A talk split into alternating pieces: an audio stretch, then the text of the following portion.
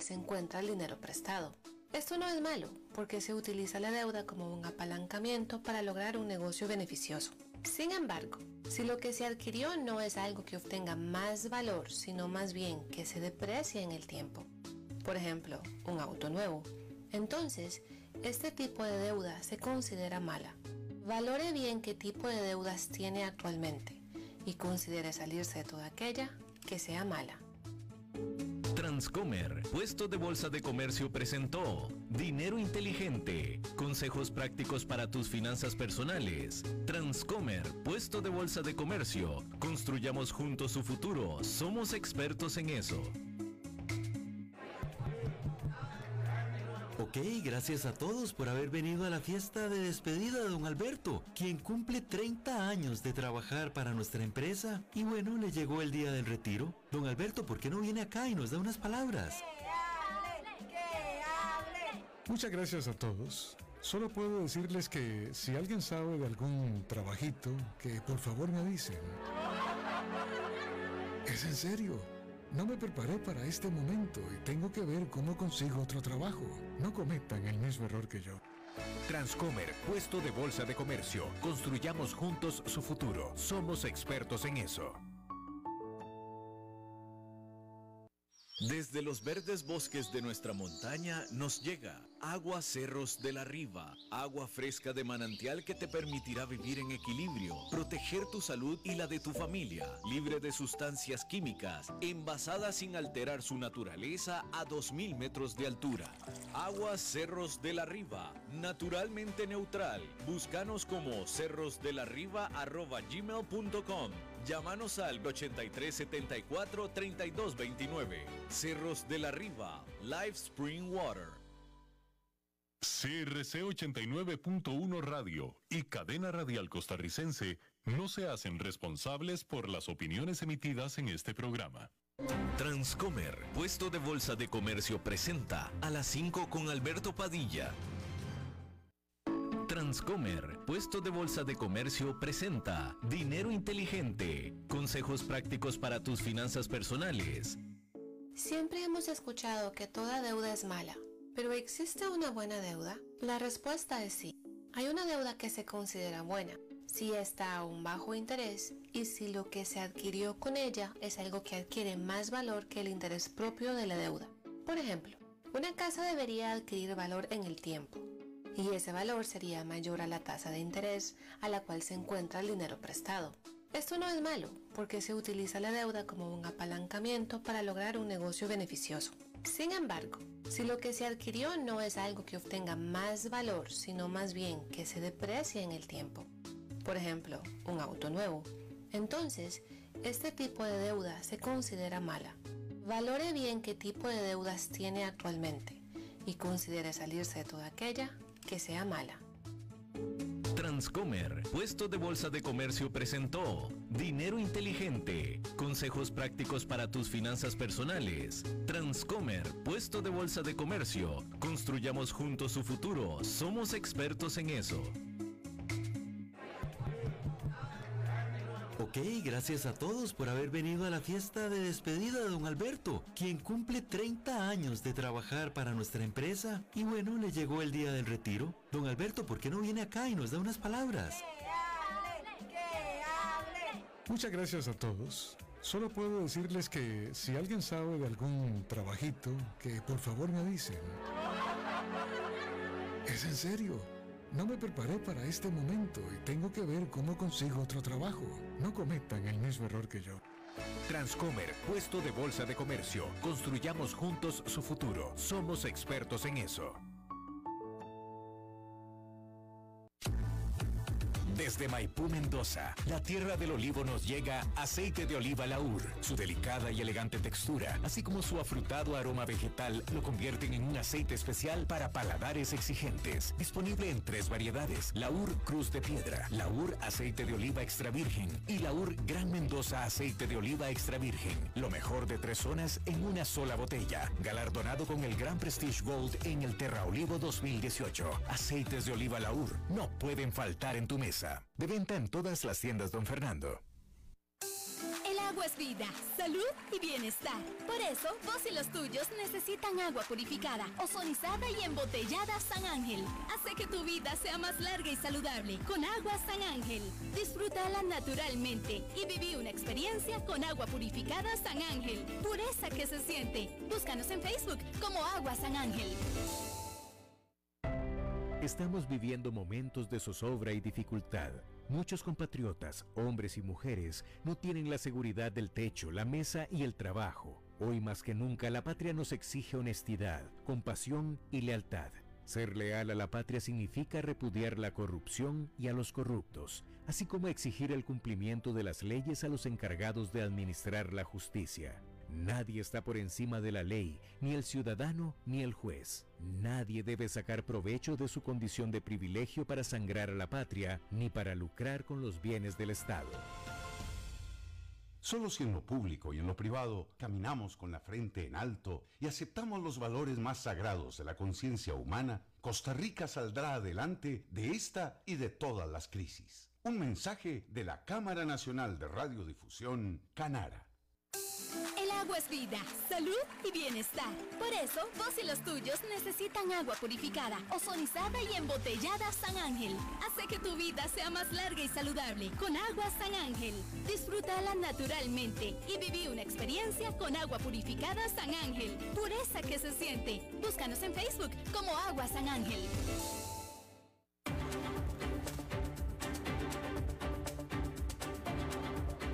Inicia a las 5 con Alberto Padilla. Un programa diseñado con el objetivo de llevarte diariamente un tema de actualidad, acompañado siempre de reconocidos editorialistas, de lunes a viernes a las 5 de la tarde por CRC 89.1 Radio. A las 5 con Alberto Padilla.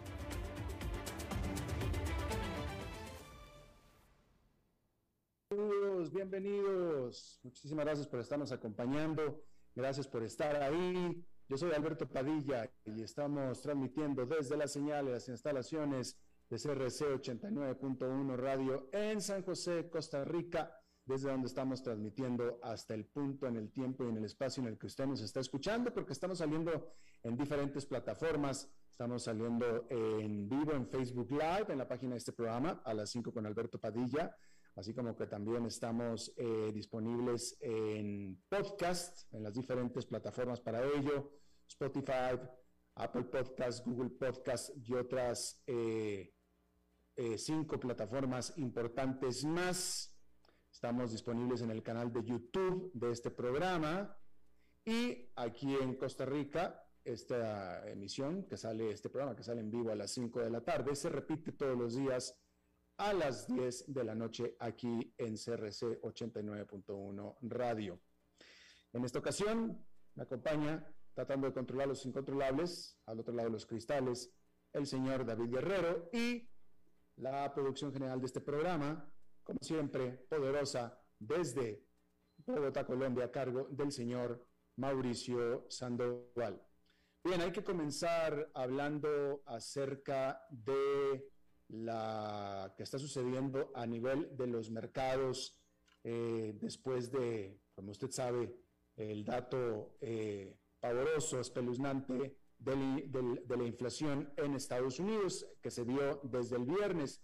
Han sido dos jornadas muy difíciles para los mercados allá en Nueva York, donde después del fuerte desplome de este lunes, este martes no fue tan dura la jornada, sin embargo, y esto es importante, y vamos a hablar de esto en nuestra entrevista un poco más tarde, se reafirma el mercado a la baja, el mercado en caída. Hay que decir que eh, eh, eh, había esperanza, como sucedió en un principio hace unas semanas, donde el indicador referencial del mercado, cuando vamos a hablar del indicador referencial nos referimos al indicador más amplio que es el Standard Poor's 500, porque es precisamente de 500 acciones, y este es el más representativo o el más general del mercado, y este es el que había eh, mostrado resistencia de entrar a un mercado en caída. En caída es cuando cae al menos 20% por debajo de su nivel último alcanzado, de su nivel máximo último alcanzado, y el Standard Poor's 500 había demostrado alguna resistencia de cumplir con esta marca hace unas semanas, dentro de una misma sesión bursátil, tocó ese nivel brevemente, pero rebotó y se quedó ahí arriba sin meterse de lleno al mercado en baja. Sin embargo, y ahí se quedó varias semanas, sin embargo, ya este lunes cayó definitivamente el mercado en baja y este martes se reafirma esta tendencia con el índice industrial Dow Jones cayendo medio punto porcentual, el Standard Poor's 500 precisamente más adentro del mercado en baja en 0,38%, el Nasdaq Composite, ese sí, tuvo un rebote ligero, muy ligero de 0,18%, que no es de extrañar, dado que este indicador es el que más ha caído de todos. Ahora, eso es en cuanto al mercado bursátil, porque es la, agitación en este mercado, la agitación en el mercado accionario, la que ha estado acaparando, acaparando los titulares, y aquí estamos nosotros justamente en eso.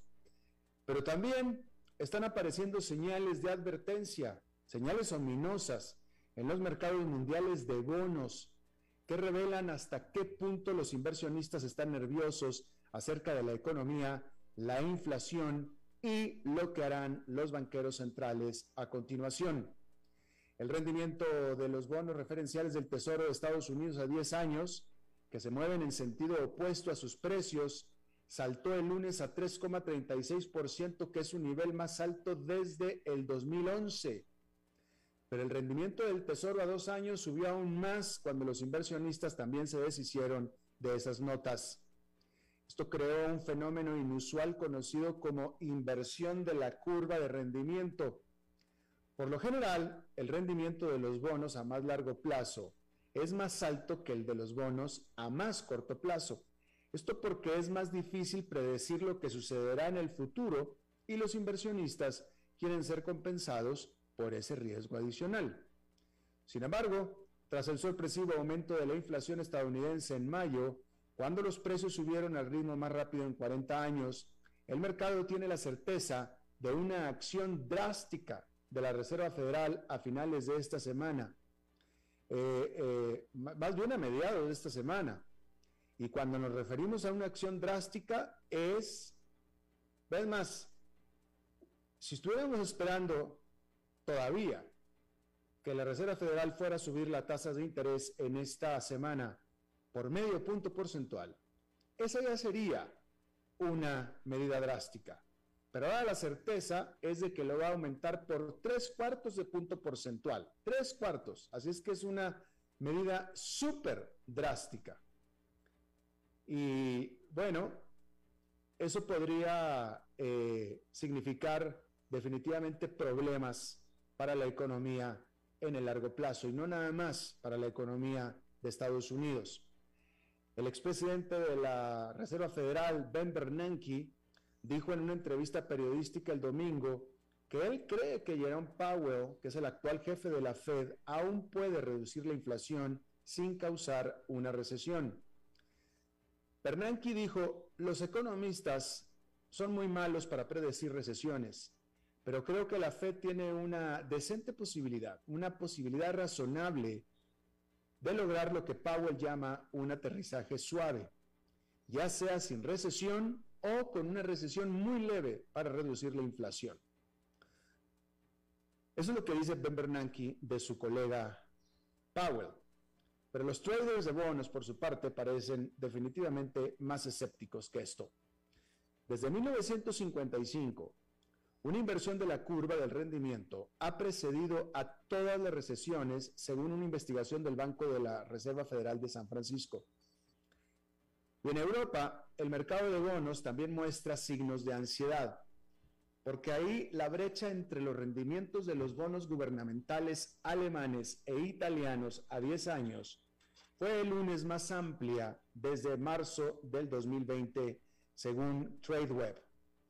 Y lo mismo ocurrió con los bonos alemanes y griegos a 10 años antes del feriado del mercado de Grecia el lunes. Eso indica preocupación de que el Banco Central Europeo que anunció la semana pasada que subiría tasas de interés en julio por primera vez en 11 años, podría ejercer presión sobre los países de la Unión Europea con altas cargas de deuda a medida que aumenta los costos de endeudamiento.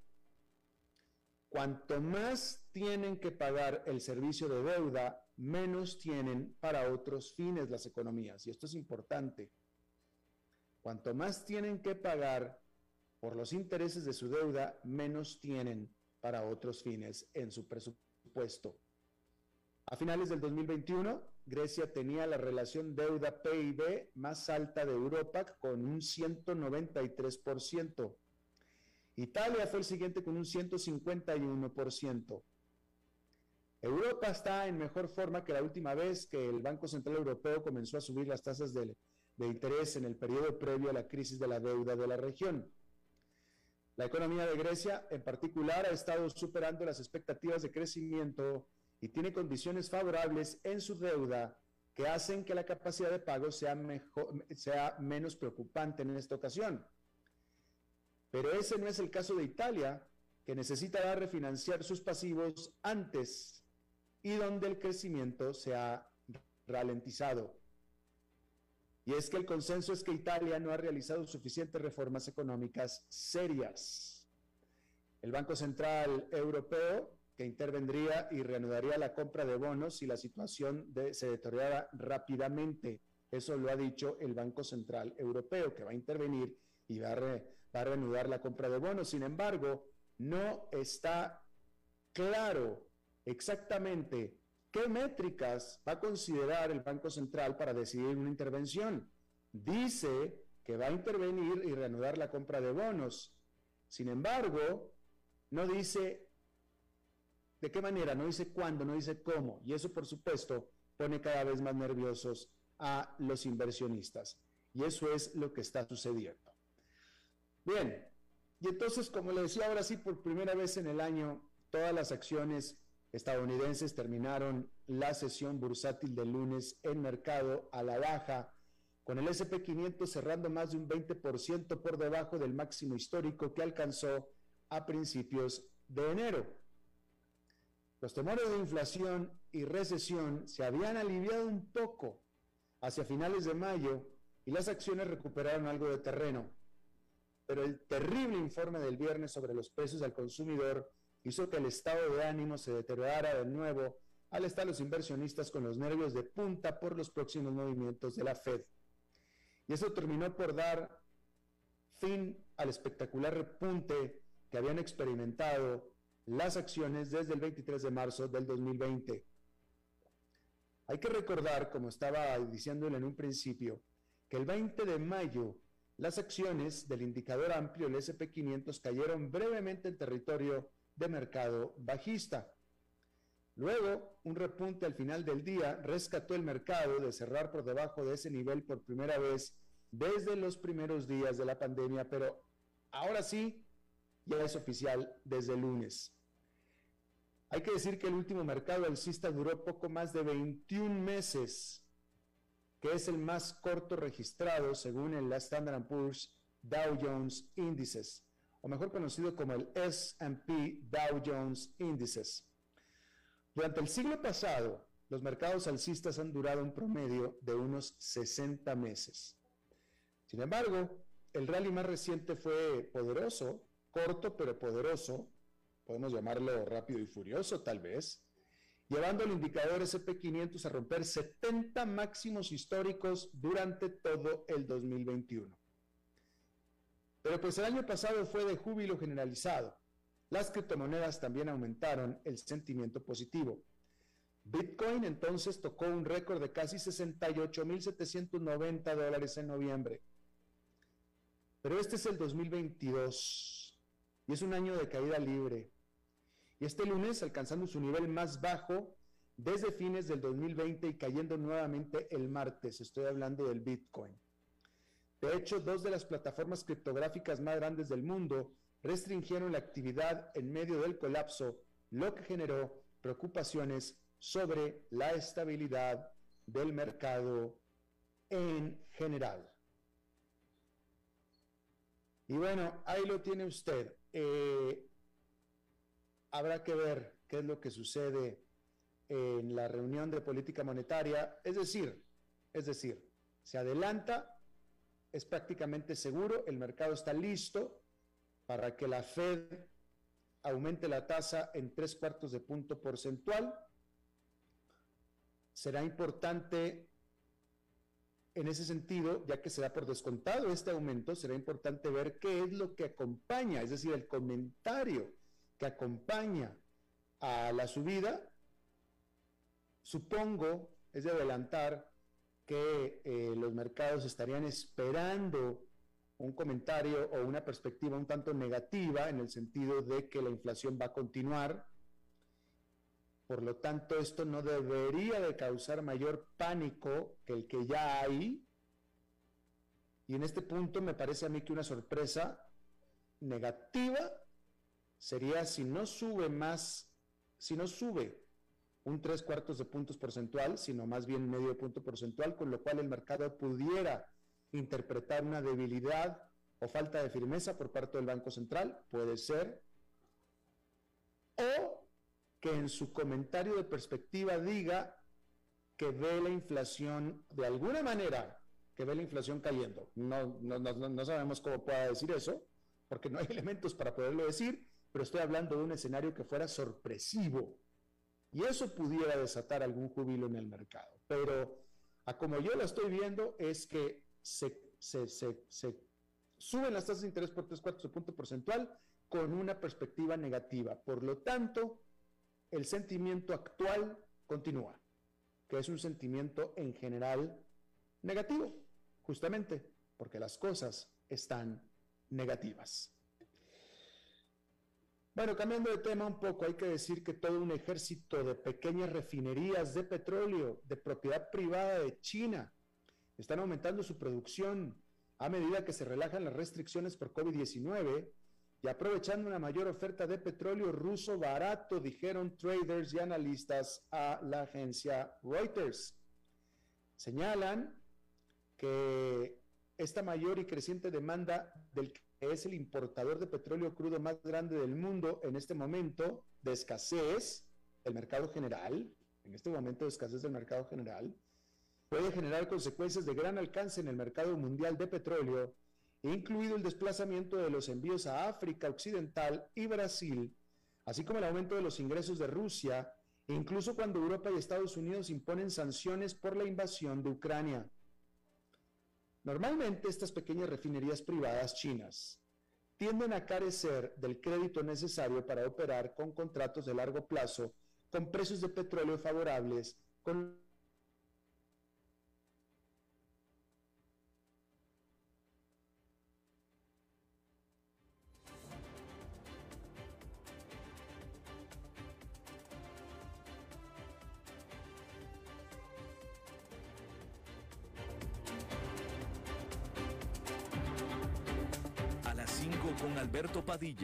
Por CRC 89.1 Radio. Hey, vos. Sí, este mensaje es para vos. ¿Cuánto dinero tenés en el banco?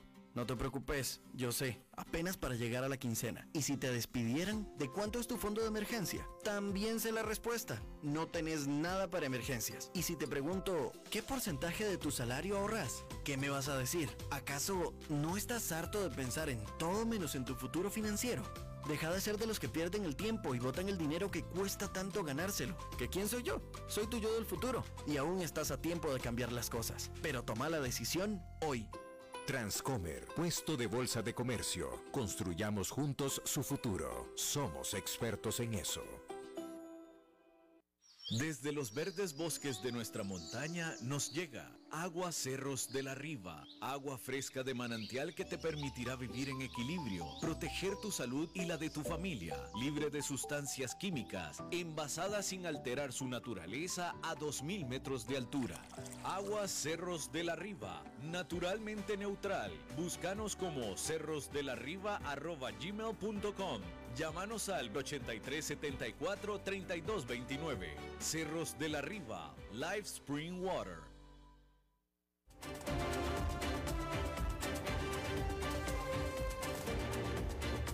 Seguimos escuchando a las 5 con Alberto Padilla. Bueno, eh, a ver, parece que estuvimos teniendo algunos problemitas técnicos, pero esperemos que eh, podamos seguir bien con la transmisión de este eh, programa. Bueno, a ver, continuando con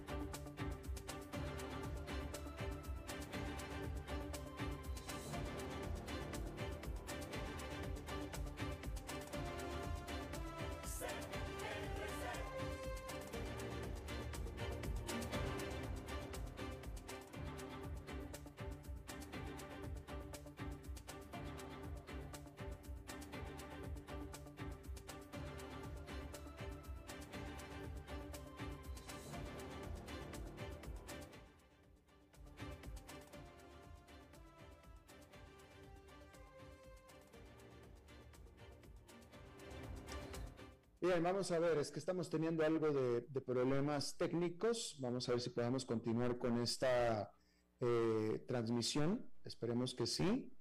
De pronto nos están fallando aquí los elementos electrónicos.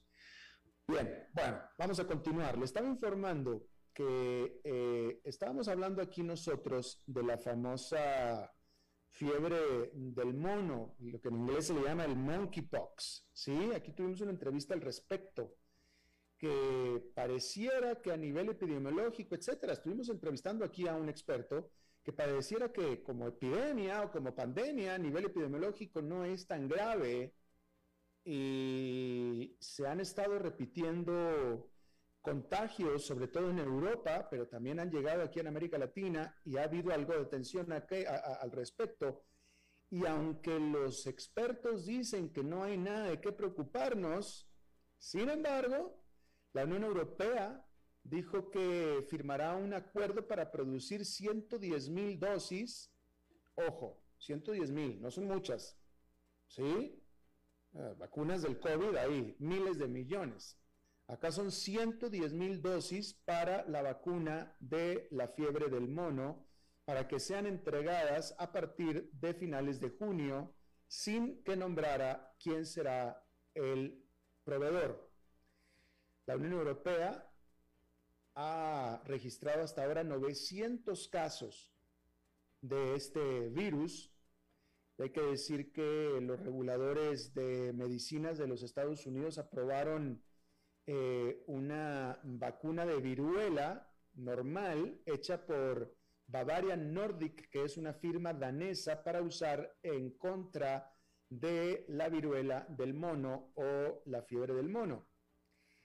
La, Organización Mundial de la Salud, sin embargo, también tendrá un comité de emergencia la próxima semana para determinar si este brote representa una emergencia de salud pública de interés internacional.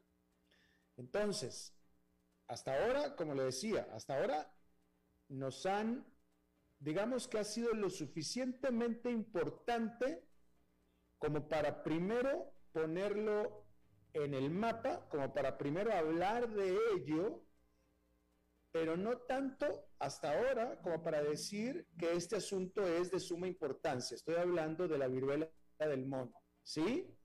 Que no nos preocupemos, que no pasa nada. De nuevo, aquí en este programa tuvimos una entrevista. Sin embargo, las medidas son como de que sí nos debemos de preocupar algo, ¿no? Eh, es, es, decir, estamos teniendo señales encontradas. Es más, déjame tal vez se lo digo de esta manera. Eh, mientras que nos dicen que no nos preocupemos, las acciones que ellos están haciendo son como de preocupación. Pero sin embargo, los números realmente no son muchos, porque en toda Europa se han dado 900 casos, nada más, 900 casos. Son realmente muy poquitos casos de esta enfermedad que ni siquiera se considera como letal. Y mandaron a hacer 110 mil vacunas. 110 mil vacunas es, es, es, muy poquito, son, es muy poquito, es un barrio de una ciudad, ¿no? Pero sin embargo las acciones existen. Ahí están, lo están haciendo. Entonces, no será de mucha preocupación, pero hay algo de preocupación. Y por supuesto que nosotros seguiremos monitoreando esta situación. Ahora sí, vamos a hacer una pausa, nuestra pausa oficial, y regresamos con esta entrevista de hoy. A las 5 con Alberto Padilla, por CRC 89.1 Radio. Hey, vos. Sí, este mensaje es para vos. ¿Cuánto dinero tenés en el banco? No te preocupes, yo sé, apenas para llegar a la quincena. Y si te despidieran, ¿de cuánto es tu fondo de emergencia? También sé la respuesta. No tenés nada para emergencias. Y si te pregunto, ¿qué porcentaje de tu salario ahorras? ¿Qué me vas a decir? ¿Acaso no estás harto de pensar en todo menos en tu futuro financiero? Deja de ser de los que pierden el tiempo y botan el dinero que cuesta tanto ganárselo. ¿Que quién soy yo? Soy tu yo del futuro. Y aún estás a tiempo de cambiar las cosas. Pero toma la decisión hoy. Transcomer, puesto de bolsa de comercio. Construyamos juntos su futuro. Somos expertos en eso.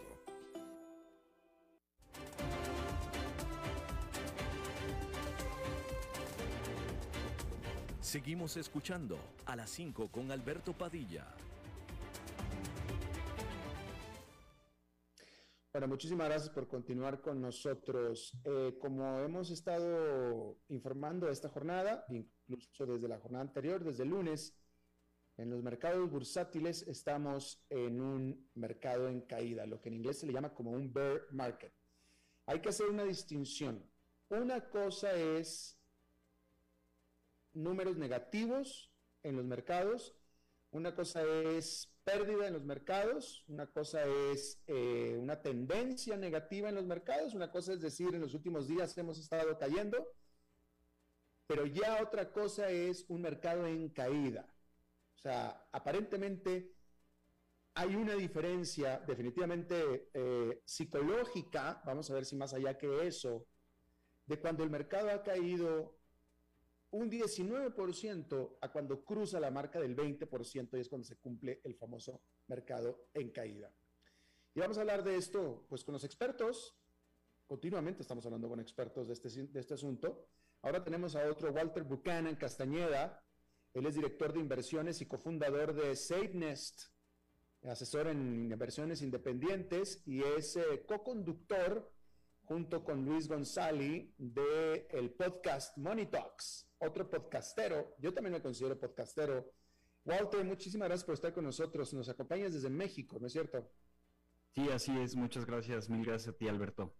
Saludos. Este, ¿por qué es importante eh, y qué, implica y qué tan eh, relevante es que estemos ya en un mercado en caída, que estemos perdiendo ya 20% sobre su nivel máximo y no eh, 19%, digámoslo así, Walter. Bueno, como lo dijiste muy bien, este es un nivel psicológico, o sea, realmente este nivel de 20% eh, no, no es, digamos, un, un, un hecho duro. Eh, así se definió en, en Wall Street hace muchos años y, pero es arbitrario, o sea, realmente el, el, el 20% es arbitrario, es más un, un nivel psicológico donde el, el, tema justo es que la gente se empieza a hacer una narrativa, que las cosas están muy mal, que por eso estamos en bear market, y pues que gracias a, a, a este cambio en la narrativa y en la psicología, pues se pueda crear una profecía autocumplida, donde la gente al tener una narrativa negativa, un sentimiento negativo, eh, pues incremente y al final termine cumpliéndose la, las profesiones de, las profecías de recesión. Sí, definitivamente. ahora, eh, ok, a nivel psicológico lo, entendemos, es una eh, marca arbitraria, también definitivo, pero luego está los puntos de vista técnicos, ¿no? Los técnicos, este, los que, los técnicos, que yo no soy técnico, en lo más mínimo, pero los técnicos tendrán mucho que decir acerca de este tipo de marcas, ¿no? El, un 20% tiene que decir algo o significa algo en particular, en 15% significa algo en particular, sacan historias, sacan proyecciones o, historias hacia atrás de qué es lo que han hecho otros mercados en baja, etcétera, etcétera, ¿no es cierto? Sí, exactamente. Eh, pues, o sea, los técnicos te van a decir que, hay mucha, eh, pues, destrucción de capital, que hay mucha eh, baja en las empresas eh, pero si, si, vemos el promedio de todos los mercados bajistas, de los últimos 22, 26 mercados bajistas, el, promedio es que un mercado bajista es de 36%, pero sin embargo, si, si revisamos varios de, estos, eh, Alberto, nos vamos a dar cuenta de que hay muchos mercados bajistas, muchos bear markets, que llegan a, niveles del 20% o alrededor del 20% como en diciembre del 2018, en, en octubre del 2011, en octubre de 1990, en marzo de 1978, en octubre de 1966, justo llegan a, niveles alrededor del 20% y ahí termina el, bear market. Eh, entonces, nos, damos cuenta un poquito de la, pues sí, de la arbitrariedad de esta definición de, de 20%, ¿no? O sea, sí, es importante eh, pues marcar un, eh, el momento en el que se está viviendo, que, es un bear market, eh, pero si vemos las estadísticas, comportamientos anteriores, pues nos damos cuenta de que es poco útil el nivel, de, el nivel arbitrario del 20% o no. Ahora, otra cosa que creo que puede llamar la atención, no, sé si quieras que lo comentemos, es la relación que tienen los, los bear markets con las recesiones. que, creo que es algo muy importante, porque la gente toma al mercado accionario como, como un indicador adelantado de lo que va a pasar.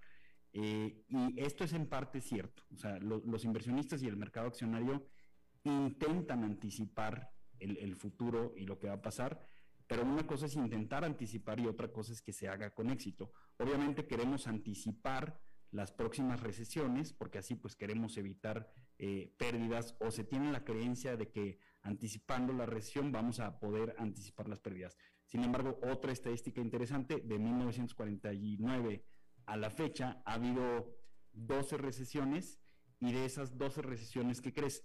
Eh, el mercado durante seis de estas recesiones, durante la recesión subió y las otras seis veces durante la recesión bajó. Entonces, eh, si te fijas, o sea, viéndolo eh, desde una perspectiva de lejos, pues nos damos cuenta de que realmente el mercado depende de muchos factores, es, depende mucho del azar y obviamente si nos ponemos a examinar cada mercado bajista, pues vamos a ver por qué en unos el mercado subió, por qué en unos bajó, porque quizá cuando, cuando ya llega la, la recesión, eh, si el mercado bajista lo anticipó bien y es una recesión eh, ligera, es una recesión suave, pues el mercado empieza a descontar el futuro, empieza a descontar que la economía va a estar, bien. Pero si te fijas con esta estadística de que es mitad y mitad, pues no, no siempre eh, se cumple lo que está anticipando el mercado. Ah, interesante, interesante. Pero ahora, Walter, hablemos de las determinantes del mercado. Es decir, si el mercado, eh, eh, si, las determinantes de la economía, del estado de la economía, eh, justifica que los inversionistas en los mercados estén tan nerviosos como lo están, que muchas veces puede ser que no justifique. En esta ocasión, y ahora, otra, otro punto, y, todo esto es pregunta, ¿eh, Walter? No, no te estoy discutiendo, esa es pregunta. otro, otro punto es también la recesión. Tú hablas de la recesión, y sí, la recesión, definitivamente una recesión económica, que son dos trimestres de crecimiento económico negativo, es cerca de lo peor que le puede pasar a cualquier economía. Pero también una economía puede estar bastante maltrecha sin caer en una recesión económica necesariamente, ¿no? Entonces, en este punto todavía no se sabe si en realidad vamos a caer en una recesión económica o no en Estados Unidos. Sin embargo, lo que sí sabemos es que las determinantes de la economía son, eh, eh, eh, están, están empeorándose. Es decir, tenemos una alta inflación, esta se acaba de confirmar justamente cuando pensamos que estaba empezando a bajar, nos dio en realidad por la cabeza, porque en realidad resulta que está más alta de lo que estábamos pensando. Esas no son cosas positivas para la inflación, es decir, para la economía. Es decir, el mercado tiene razón de estar con sentimiento negativo, ¿no es cierto? Sí, por supuesto. Eh, además, o sea, tiene razón en, reajustar sus expectativas. O sea, no, no, no, nada más tenemos que ver el hecho de que ahorita estamos en un bear market. O sea, tenemos que ver más atrás. Tenemos que ver el mercado alcista que se provocó después de la pandemia eh, durante o sea, que, Que, venimos de muy arriba, es lo que estás diciendo. Exactamente. O sea, podríamos una forma sobre simplificando, una forma de verlo sería que eh, pues llega la pandemia, tenemos un bear market, pero muy cortito, que dura unas semanas donde el Standard Poor's cayó un tercio, pero en agosto de 2020 ya estaba en un nivel más alto, cierra el año con un alza de 16%, 2021 también es un muy buen año, eh, y todo esto, ¿por qué sucede? Sucede porque la, la, Fed, el Banco Central de Estados Unidos, baja sus tasas a cero, junto, junto con el Tesoro de Estados Unidos, eh, inyectan muchísimos estímulos, eh, le mandan cheques a desempleados y empleados, todo esto para salvar la economía. Eh, y pues con todo esto, eh, recordemos que Jerome Powell, el, presidente de la Reserva Federal de Estados Unidos, el año pasado nos decía, eh, no hay problema, la inflación es transitoria, a pesar de todos los estímulos que pusimos en la economía, la inflación es transitoria y va, a descender, son problemas de la cadena de suministro. Entonces, y las tasas seguían bajas, se, se tenía la expectativa de que la Fed empezara a subir tasas hasta finales de este año. Entonces, ¿qué es lo que sucede? conforme se va viendo desde finales de año, del año pasado que la inflación no es transitoria y como tú lo comentaste con las últimas lecturas, pues que la inflación está siendo más persistente y está siendo más alta de lo que se esperaba. Pues la Fed tiene que eh, reajustar su nivel de tasas. De hecho, ya se está especulando que el día de mañana no va a subir 50 eh, puntos base, que es 0.50%, sino que puede llegar a subir 0.75%. Eh, ¿Y qué resulta esto? ¿Qué resulta esto, Alberto? Hay muchas empresas que no estaban bien, pero que podían sobrevivir porque podían conseguir crédito barato, podían conseguir financiamiento barato eh, con tasas pues cercanas al 0%. Ahora que la Fed, por el tema de la inflación, tiene que reajustar sus tasas, tiene que reajustar el costo del dinero, pues muchas de estas empresas, de algunas llamadas empresas zombie, eh, pues ya no les va a dar para, para fondearse y seguir sobreviviendo. O sea, su, misma deuda eh, las va a matar. Entonces, ahorita es una incógnita si, si van a ser, eh, si van a representar un buen porcentaje de la actividad económica o no, porque pues si vemos que, que muchas empresas entran en Chapter 11, que es normal en los ciclos de desaceleración, pero este número de empresas realmente no representa una gran parte de la economía, pues será una recesión moderada, ¿no? Entonces, Ahorita tenemos esa incertidumbre, tenemos la incertidumbre de, la, Fed ya nos lo dijo, o sea, está determinada a combatir la inflación, una guerra que parece que tiene perdida, eh, a pesar de que el mismo Jerome Powell lo dijo, eh, las presiones inflacionarias vienen del lado de la oferta, la invasión a Ucrania pues complica todo con el tema de alimentos, de fertilizantes, eh, hemos visto que el maíz, el trigo, eh, el petróleo, están en máximos históricos de, 10 años, inclusive de más años, eh, pero sin embargo la, Fed dice que tiene que combatir la inflación. ¿En qué se traduce esto? En que va a subir más la tasa,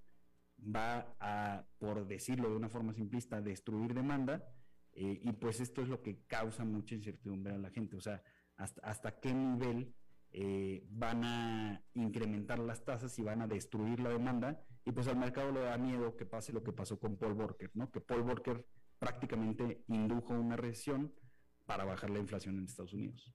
Claro, y es que precisamente de eso se trata las subidas de las tasas de interés, justamente para disminuir el ritmo económico, para alentar la economía, para hacer que la economía caiga, para que con eso caiga también la inflación. Igual, te fíjate que, eh, bueno, pues tú estás muy joven, te ves muy joven, así es que a lo mejor no te acuerdas, pero yo creo que esta es la primera vez en mucho tiempo que cualquiera que nos escuche en cualquier parte, en cualquier país de habla hispana que nos está escuchando, sabe de alguna manera de lo que estamos hablando porque esa persona está sufriendo de la inflación actual, porque este, este, este aumento de los costos de los combustibles, el precio de la gasolina más caro en la bomba, el precio de los alimentos más caros en los supermercados es generalizado desde Estados Unidos hasta Argentina y España. Todo el mundo lo está eh, eh, sufriendo. Así es que todo el mundo lo siente, todo el mundo lo está viviendo. Y esta es una circunstancia un tanto única, ¿no? No se ha repetido muchas veces en, otras eh, etapas de, problemas económicos. Sí, no, pues tú lo, dijiste muy bien. o sea, la última vez que vimos niveles de inflación, o sea, con tal persistencia, eh, pues yo creo que nos podemos remontar a la, a la era de, de Volcker, eh, o bueno, los, los, temores de las personas, de la gente es que nos remontemos a la era de Volcker, donde la inflación no era, no era 8, 9%, ¿no? Era 15, 20%, ¿no? Claro, claro.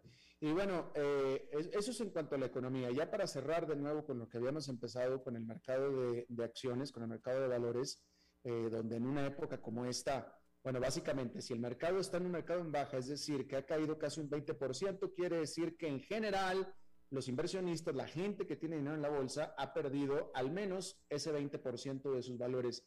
Pero Walter, estarás de acuerdo que, eh, y, es una pérdida de riqueza eh, constante y sonante, o sea, es decir, la gente pierde ese dinero en ese momento. Pero si usted es, como debería de ser, alguien que está invertido en la bolsa en el largo plazo, para largo plazo, como debe de ser, no importa, no te importa, porque eso lo vas a recuperar tarde o temprano, ¿no es cierto? Eh, sí, pero tiene, tiene sus, detalles. Si nosotros estamos invertidos en el Standard Poor's 500 o en una canasta de, muchas, muchas empresas, eh, muy probablemente nos vamos a, recuperar en el largo plazo. Y el lado bueno de, de, estas noticias, pues es que un bear market eh, es una muy buena noticia para, los que tienen flujos para entrar. No sabemos cuándo va a parar, pero un bear market lo que hace es que mejora de manera sustancial los rendimientos en el futuro. De hecho, en las, en las 12 recesiones de las que te hablé, los rendimientos un año después de, que terminó la recesión y tres años después, todos fueron positivos. No quiere decir que se vaya a repetir, pero es la probabilidad. Pero sí quiere hacer la, la puntualidad de que es, es comprando pues acciones que representen toda una economía en general, ¿no? Porque tenemos el caso de, eh, tenemos el caso de empresas, muchas empresas caen 40% y no dejan de existir, pero jamás se recuperan. Eh, yo no se lo deseo, pero tenemos el caso de Katie Woods, que el, como tú decías, el Standard Poor's ha caído 20%, pero el ETF de Katie Woods de, innovación ha caído alrededor de 70% y es improbable que todas las empresas que tiene, que han perdido 80, 90%, se vayan a recuperar, ¿no? Entonces, sí hay que tener cuidado, cuidado con esto, hay que, eh, las empresas de calidad, las canastas grandes de empresas seguramente se recuperarán, pero no todas las empresas se recuperarán. Diversificación. Exactamente. Hay que estar diversificados, es la importancia de, la famosa frase de no todos los huevos en la misma canasta, ¿no es cierto? Exactamente. Y, si me permites agregar, por último, lo más importante es, eh, o sea, son dos cosas lo que se necesitan para, para garantizar que vamos a tener rendimientos a futuro. Uno, como tú ya lo dijiste, pues es la tolerancia al riesgo, que pues es aguantar estas caídas horribles de, de 20% o más. Y la otra muy importante, igual de importante, es la capacidad. Si ustedes van a necesitar ese dinero en los próximos 12 meses, eh, no tienen capacidad para estar invertidos. Tener capacidad, pues significa que, ese, que esos recursos o que los recursos que van a meter ahorita en el bear market, que es buena oportunidad, si tienen la tolerancia, pues además que tengan la capacidad, que no van a necesitar eso en los próximos 24, 36 meses, siendo prudente, ¿no? Totalmente. Walter Buchanan Castañeda, director de inversiones y cofundador de SafeNest y co-host del el podcast Money Talks, el otro lado de la moneda. Te agradezco muchísimo que hayas charlado con nosotros esta tarde, Walter. Muchísimas gracias, Alberto. Gracias. Vamos a una pausa y regresamos con más.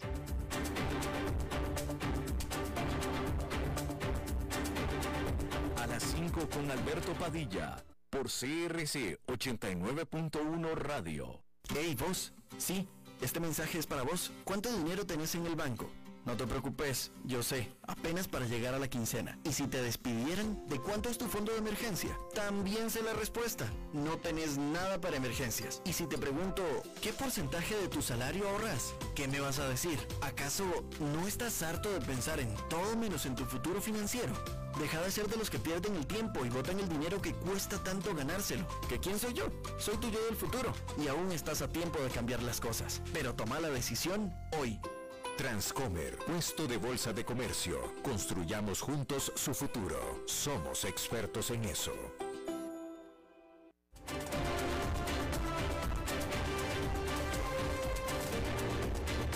Seguimos escuchando a las 5 con Alberto Padilla. Bueno, como cada martes tenemos la colaboración, la visita de nuestro buen amigo y colega Fernando Francia. Fernando. ¿Qué tal Alberto? ¿Cómo estás? Qué gusto saludarte y bueno, no sé si estarás contento hoy por eh, la celebración de Costa Rica en el Mundial. Mucho, mucho, muy contentos, mucho, muy contentos. De hecho, estábamos en una mesa varios extranjeros viendo el partido y estábamos comentando que el Mundial será definitivamente más divertido para nosotros con nuestro propio país de, nacimiento en el Mundial y también con el país que nos tiene viviendo en el Mundial. Así es que eso va a ser muy divertido para nosotros.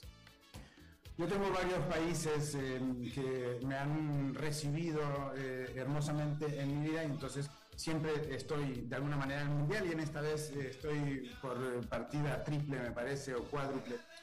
Costa Rica está celebrando hoy, no es para menos, lógicamente. El fútbol mueve muchas pasiones, alegrías, tristezas, también negocios.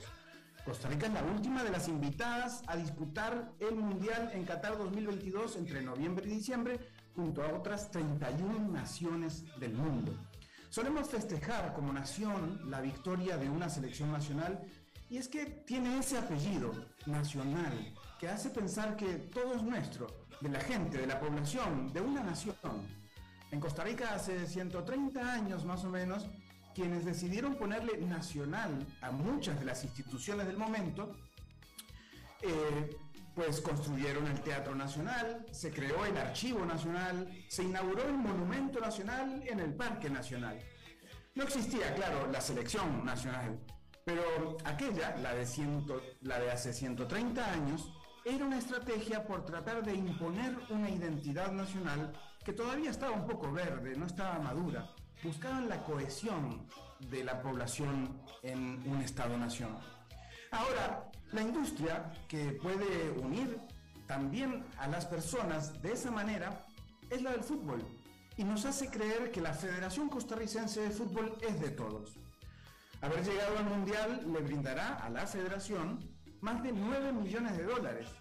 Tras sufragar algunos costos, por supuesto, unos cuantos, el dinero se va a repartir entre las asociaciones de fútbol nacional. La UNAFUT, que incluye a los grupos de primera división, por ejemplo, la Liga de Ascenso, los clubes que, están en el, que no están en primera, el fútbol aficionado, la Unión Femenina, la Liga de Fútbol Sala y la de Fútbol Playa.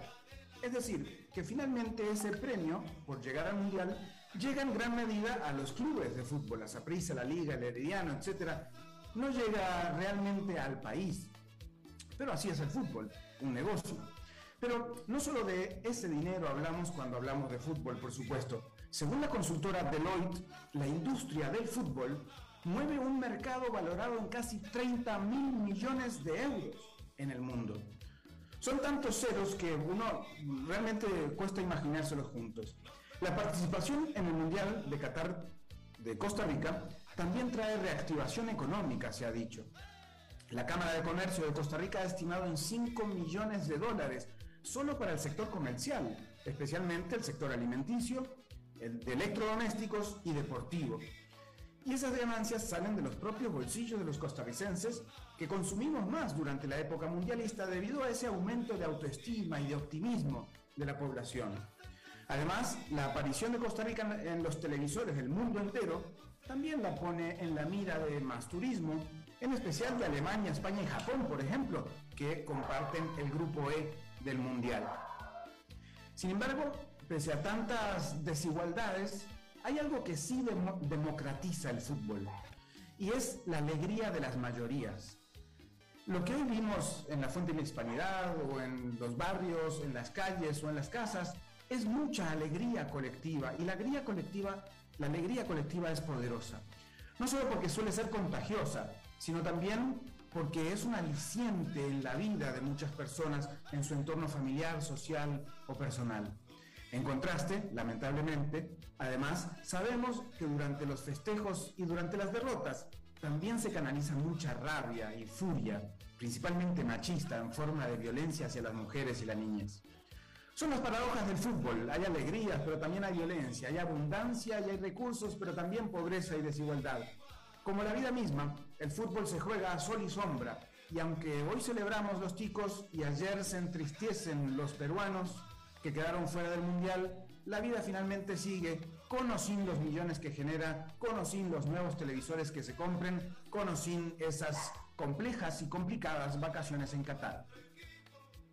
Definitivamente que sí, muy interesante el comentario, eh, Fernando, y, bueno, eh, tocaste todas las aristas, pues yo nada más voy a, voy a, subrayar un poco acerca de, la, que más conozco yo, porque de la deportiva no puedo hablar mucho, puesto que no soy analista deportivo, ni mucho menos, eh, pero sí la, la, la cantidad de actividad económica que se genera solamente con el hecho de que Costa Rica vaya al Mundial.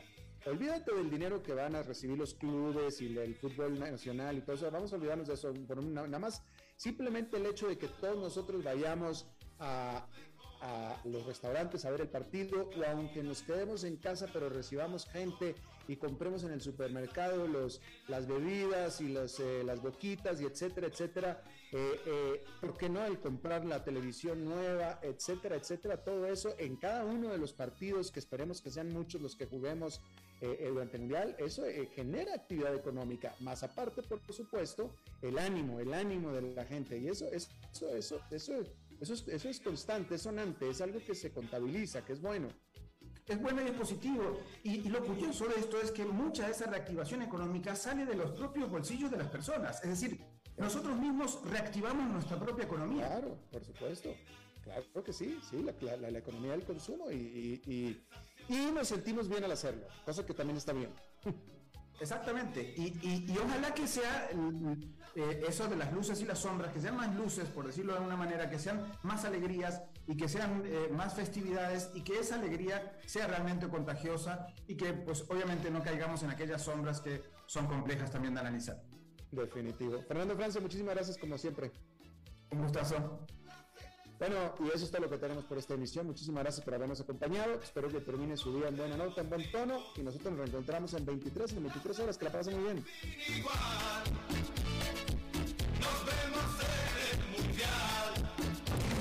A las 5 con Alberto Padilla fue traído a ustedes por Transcomer, puesto de bolsa de comercio. Construyamos juntos su futuro. Somos expertos en eso.